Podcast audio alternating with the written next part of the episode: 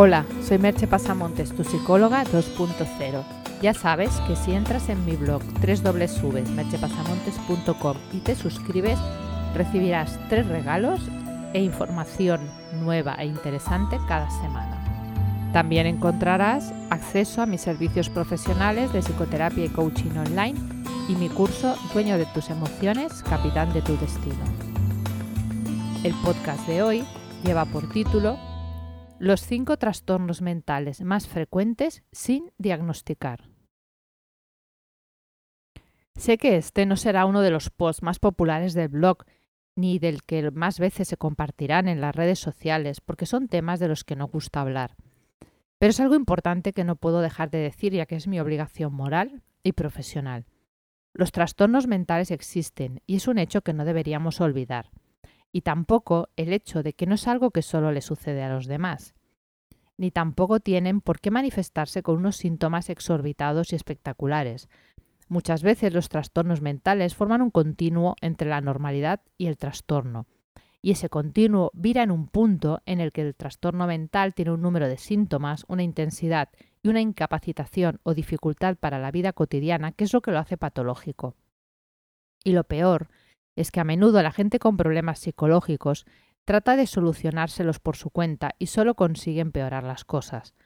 Por eso hay que acudir siempre a profesionales con formación y experiencia contrastada, que te puedan ofrecer alternativas serias de tratamiento.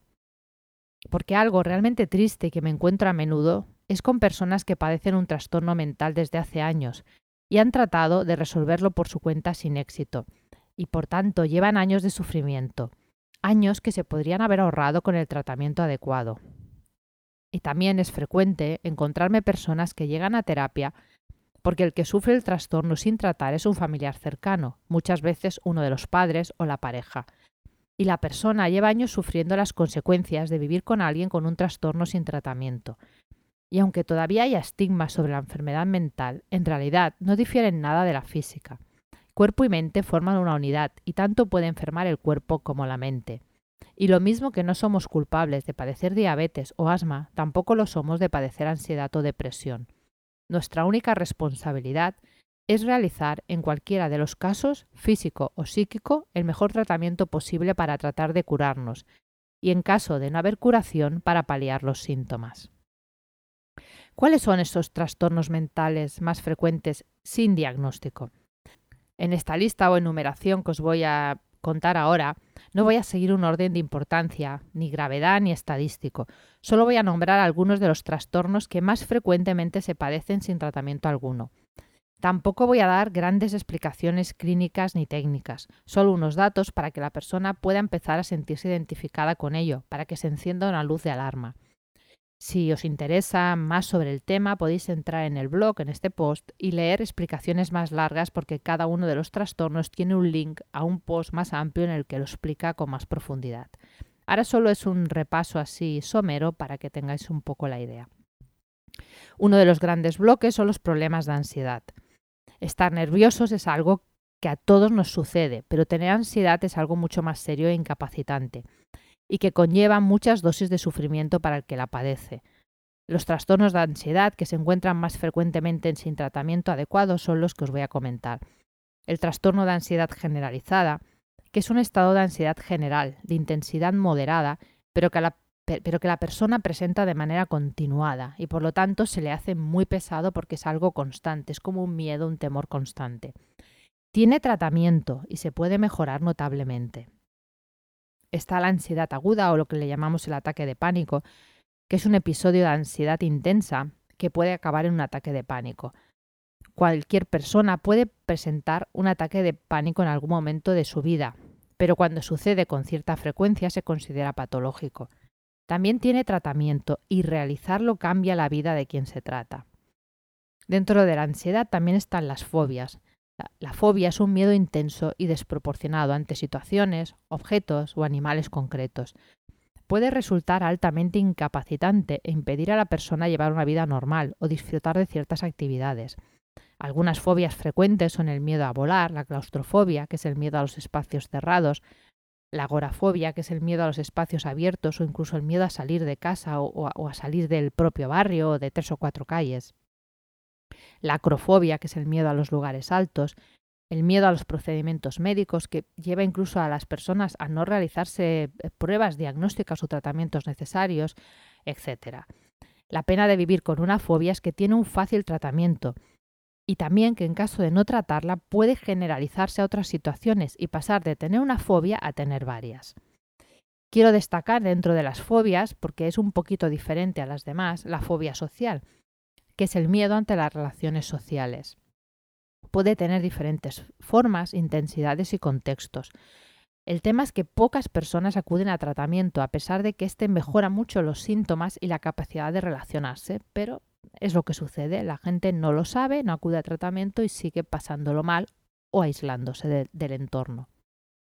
Otro gran bloque de trastornos que a veces tampoco se diagnostican son los trastornos del estado de ánimo. Dentro de estos trastornos encontramos el trastorno depresivo mayor, es la depresión como más grave, por decirlo de algún modo, y en ella encontramos la mayor parte de los síntomas depresivos, el estado de ánimo triste, irritable, el llanto fácil, el no poder disfrutar de actividades eh, cotidianas que antes resultaban placenteras, no poder conciliar el sueño o tener sueño todo el día, no poder comer o comer demasiado, cansancio, falta de energía, baja autoestima, sentimientos de culpa, pérdida de interés en el futuro. Estos síntomas, para que se diagnostique una depresión mayor, han de durar un par de semanas como mínimo. Pero bueno, es realmente muy incapacitante. Luego está el trastorno distímico, que es el que normalmente cuesta más de diagnosticar, que son estos mismos síntomas, pero quizá no tenerlos todos a la vez o tenerlos en una intensidad menor. ¿Y qué sucede durante un periodo de uno o dos años? Este trastorno muchas veces no se diagnostica y la persona va por la vida así medio arrastras y encontrándose mal y sin acabar de ver solución. En algunas personas sucede el, llamado trastorno afectivo estacional, que sería también como un trastorno distímico, pero que pasa en los cambios de estación o en algunas estaciones. Todos estos trastornos tienen tratamiento, igual que la depresión bipolar, pero que ésta se diagnostica normalmente más fácilmente. Y, lo bueno es que el tratamiento ayuda muchísimo a mejorar y, a llevar una vida normal. Además, el tratamiento puede ayudar a evitar las recaídas y que si esto te ha sucedido una vez, no tenga por qué sucederte más veces y no se cronifique, por lo que es muy importante tratar estos trastornos y no tomárselos a la ligera.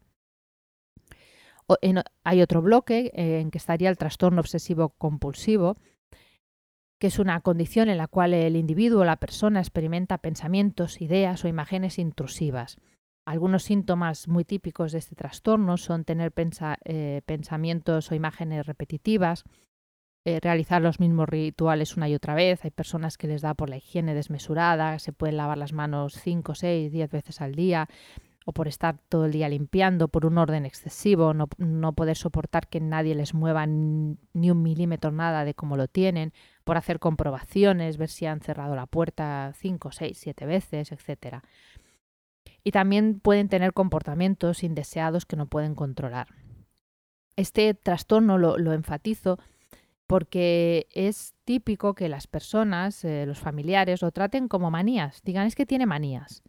Y no busquen tratamiento normalizando algo que no lo es y causando mucho sufrimiento al que lo padece y también a los que conviven con él, que han de convivir con alguien que no tiene manías, que tiene un trastorno y que en caso de tratárselo va a mejorar muchísimo, se va a encontrar mucho mejor, va a tener ninguno o muy pocos de estos síntomas y los que lo rodean también van a estar muchísimo mejor. Otro gran bloque es el de las adicciones. Y aquí os digo que es, este es uno de los trastornos mentales más frecuentes sin diagnosticar principalmente porque para muchas personas no es ni tan siquiera un trastorno mental. Y lo es y puede tener graves consecuencias, de nuevo, tanto para la persona como para sus familiares. El problema del diagnóstico suele ser por una falsa percepción del consumo. La línea que separa un consumo normal de alcohol, por ejemplo, de un abusivo es muy fina. En el caso del alcohol se miden unidades de alcohol mm, a la semana, pero esto es algo que la mayoría de la gente no conoce.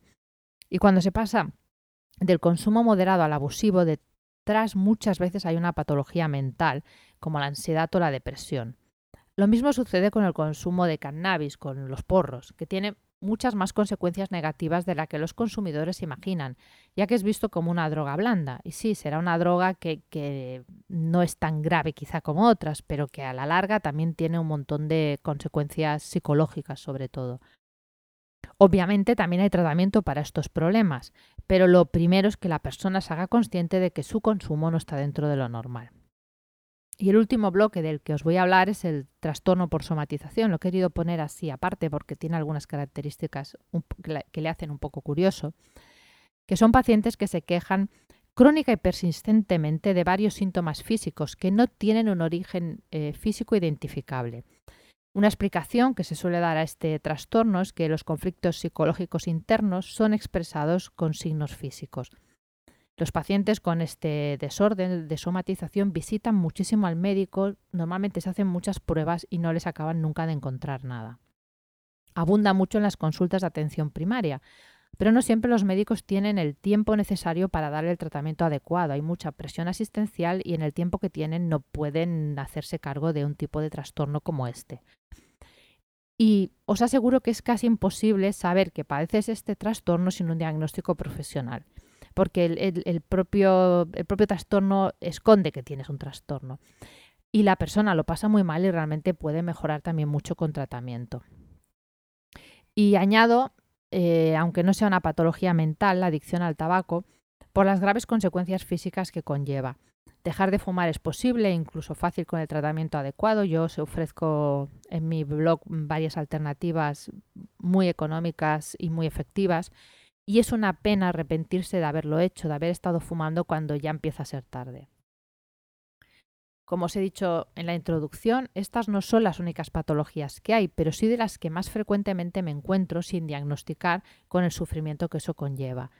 También podría añadir aquí los trastornos de personalidad, pero sería complicar demasiado el tema, sería larguísimo y, y tampoco quiero haceros un lío la sociedad en general ha de hacer un esfuerzo para concienciarse de que las patologías existen y son una desregulación del cerebro tan, llamémosle normal, como puede ser una desregulación del cuerpo. Todo está unido. Y tener un trastorno mental no te hace débil ni peor persona, porque el verdadero problema no es tenerlo, sino tenerlo y no tratarlo. Ahí es donde empieza el sufrimiento y la multitud de problemas para la vida de los que lo padecen y de las personas que conviven con ellos. Hoy no te voy a hacer ninguna pregunta, solo te voy a decir que si tienes alguna duda, si hay algo que no te ha quedado claro, si como es un podcast más largo de lo normal, si te hace un poco complicado, entres en la web y dejes cualquier duda, cualquier pregunta en los comentarios. Hasta aquí el podcast de hoy. Como te he comentado, puedes encontrar más información o resolver tus dudas en www.merchepasamontes.com y allí también encontrar información sobre mis servicios profesionales de psicoterapia y coaching online y presencial y sobre el curso Dueño de tus emociones, Capitán de tu Destino. Te espero en el próximo podcast. Bye bye.